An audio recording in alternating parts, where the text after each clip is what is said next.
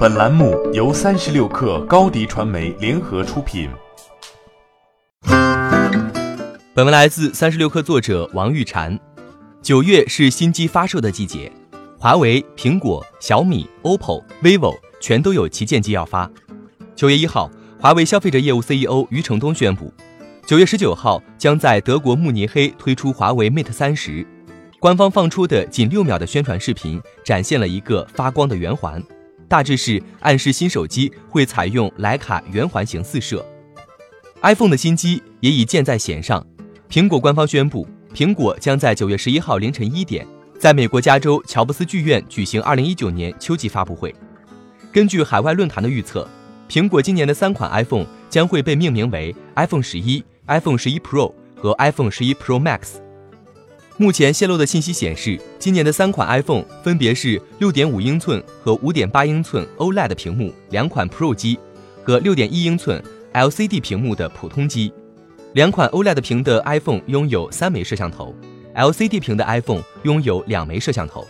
三摄将由广角镜头加长焦镜头加超广角镜头组成，双摄由广角镜头加长焦镜头组成。很有可能继续采用索尼定制的一千二百万像素传感器。值得一提的是，这三款手机都不会支持五 G。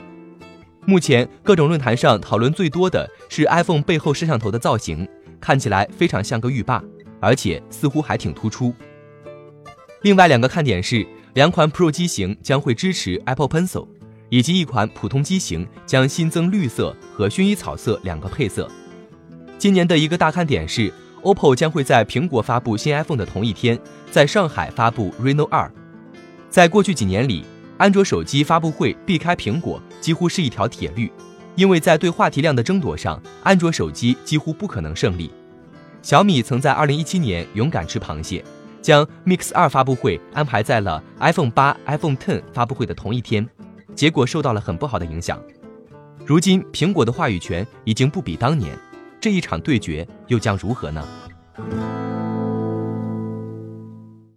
欢迎加入三十六氪官方社群，添加微信 baby 三十六氪 b a b y 三六 k r，获取独家商业资讯，听大咖讲风口，聊创业，和上万客友一起交流学习。